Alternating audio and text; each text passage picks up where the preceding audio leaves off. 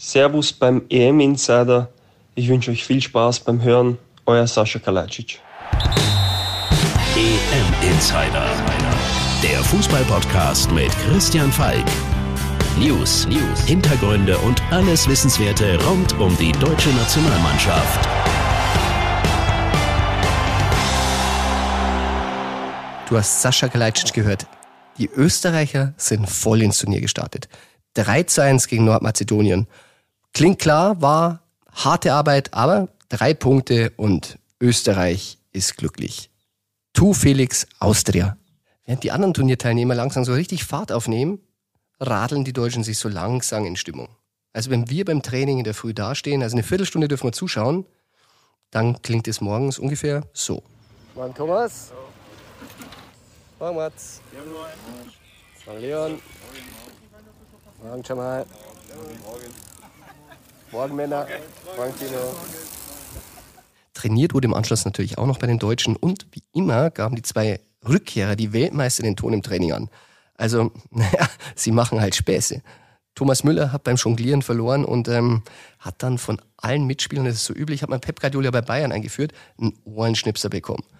Sogar Yogi hat sich da mit rangewagt und hat ihm einen gescheiten Ohrenschnapper verpasst. Also man sieht, zwischen Yogi und Thomas, da läuft's wieder.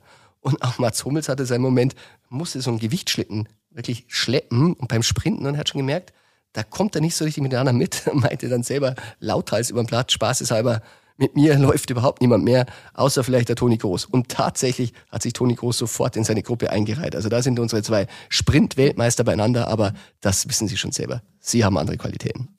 Seit heute hat sich für die Nationalmannschaft erstmal ausgeradelt, denn ab 10.30 Uhr geht es mit dem Bus Richtung München. Denn da checken sie ein um 13 Uhr im Hilton am Tucherpark und um 17.45 Uhr gibt Yogi uns noch die letzten Infos bei der Pressekonferenz, bevor um 18.30 Uhr Abschlusstraining ist. Nach einer Viertelstunde fliegen wir Journalisten raus und dann wird richtig und geheim trainiert.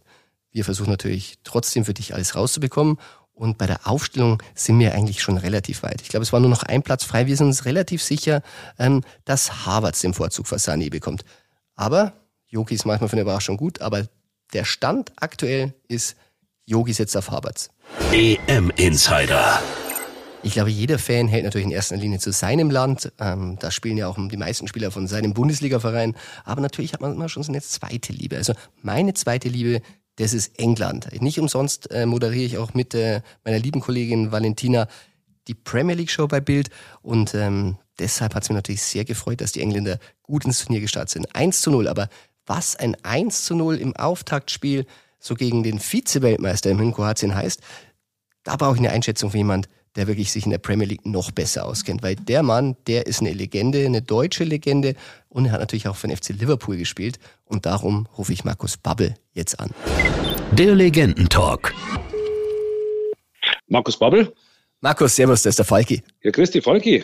Was verschafft mir die Ehre? Du als alter England-Legionär, ich brauche dich heute zu den Geheimtitelfavoriten. Ich weiß nicht, ob er wirklich geheim ist. Das wollte ich eigentlich dich fragen. Nach dem 1 zu 0, du hast es sicher angeschaut, sind Sie Titelaspirant? Ähm, sie haben sich schwer getan, aber das war das erste Spiel, Eröffnungsspiel. Der Druck war da. Also Sie sind einer meiner Favoriten. Definitiv. Für mich gibt es nicht diesen einen großen Favoriten, sondern es sind mehrere, wo die Europameisterschaft gewinnen können. Da gehören die Engländer nach wie vor definitiv dazu. Wenn Sie den Titel gewinnen, woran liegt's? Was ist die Stärke? Ja, wenn man einen Sancho, einen Giltwell und einen, äh, wie heißt der Innenverteidiger nochmal, der Hühne aus, aus Manchester, äh, wenn man die drei draußen lassen kann. Maguire. Maguire, genau, und immer noch eine Bombentruppe auf, auf dem Platz stehen hat, ähm, dann, dann weiß man mal über die Qualität der Spieler. Vielleicht ist das Turnier zwei Jahre zu früh, mhm. ähm, weil sie haben unglaublich viele junge, hochtalentierte, spannende Spieler in ihren Reihen. Aber ja, sie, sie, sie gehören für mich dazu, weil wenn man sich auch die Auswechslungen anschaut, was da reinkommt, das ist schon brutal. Das ist schon ein hohes Maß an Qualität. Du hast den Sancho angesprochen, ähm, nicht verletzt, tatsächlich äh, aus Leistungsgründen auf der Tribüne. Was sagt dir das? Ich meine, immerhin äh, Dortmund verhandelt gerade über den Verkauf mit United und es geht um 80, 90 Millionen und dann sitzt er nicht einmal auf der Bank. Ähm, ich ich, ich, habe so das Gefühl, das war ja auch mit ein Grund, warum er überhaupt nach Deutschland gekommen ist, weil er dieses Ansehen so in England nicht, nicht hatte. Er hat sich in Dortmund äh, sensationell gut entwickelt und trotzdem gibt es so viele Skeptiker, gerade mhm. ihm gegenüber, auch äh, über bei Man United. Er ist ja jetzt nicht erst seit diesem Sommer im Gespräch, er war ja schon vorher da im Gespräch und man hört einfach die, die, ja, die ehemaligen Spieler, wo sagen, hey, der ist nicht so gut oder den brauchen wir doch nicht, wir brauchen doch eher einen Torjäger. Also die Zweifel sind nach wie vor sehr, sehr groß ihm gegenüber. Ähm, und ja, also es war trotz alledem war es natürlich eine Riesenüberraschung, dass er gar nicht im Kader ist. Verstehst du persönlich die Zweifel an ihm? Ja, es kommt äh, auch natürlich auf den Spielstil an. Ja, ich, ich, ich behaupte, äh, ein Jane Sancho kannst du immer gebrauchen, weil du wirst natürlich auch Phasen haben im Spiel oder gegen, gegen Nationen spielen, wo du dominierst, wo du ja auf engstem Raum im Eins gegen Eins äh, Spieler ausspielen musst. Und das kann Jane Sancho natürlich in einer Art und Weise, äh, die, die sensationell ist. Aber jetzt waren doch die vorderen alle, Sterling, Foden, Rashford, wo reinkam, das sind alle sehr, sehr schnelle Jungs. Ja. Die mhm. haben unglaublich viel Speed. Das hat der Jaden so nicht.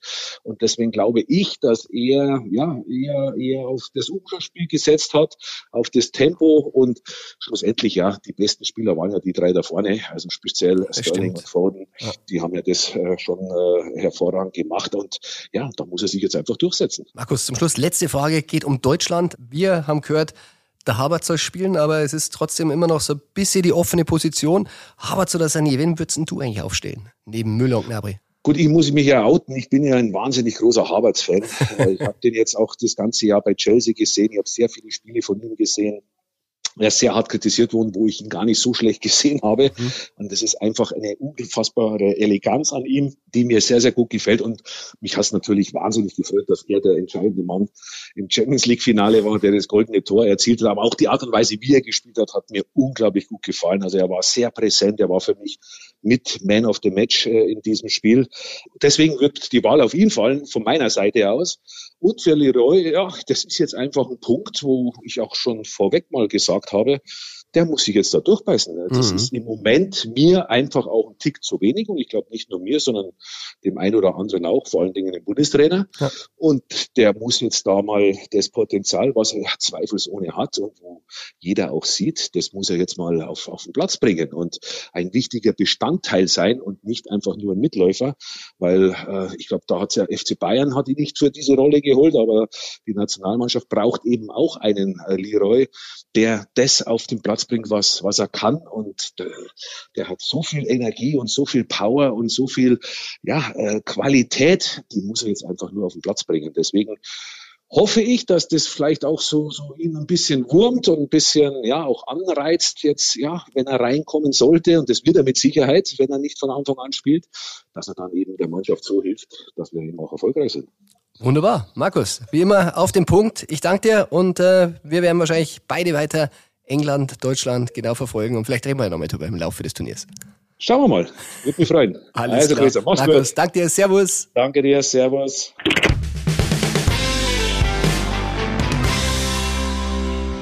So, dann wissen wir jetzt auch, Markus ist Harvards-Fan.